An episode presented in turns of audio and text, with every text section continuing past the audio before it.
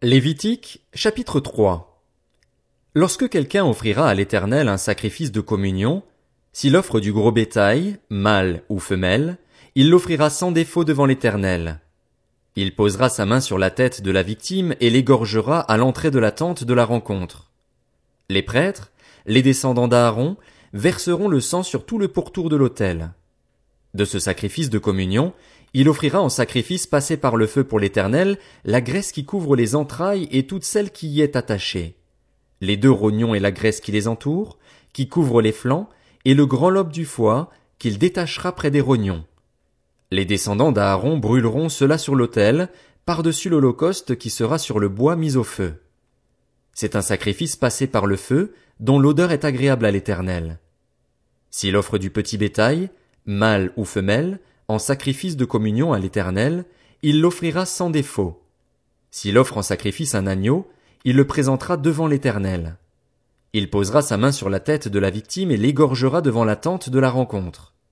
Les descendants d'Aaron en verseront le sang sur tout le pourtour de l'autel.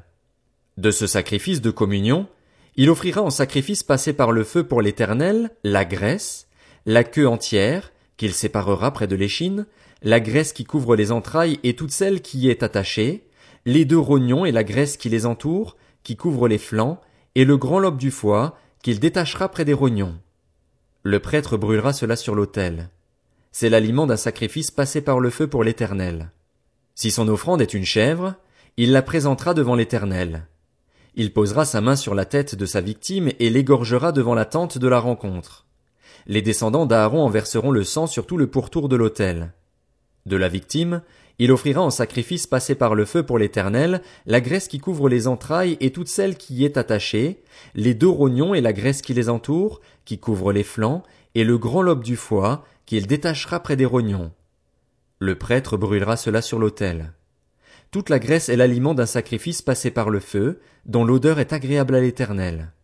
C'est une prescription perpétuelle pour vous au fil des générations, partout où vous habiterez, vous ne mangerez ni graisse ni sang.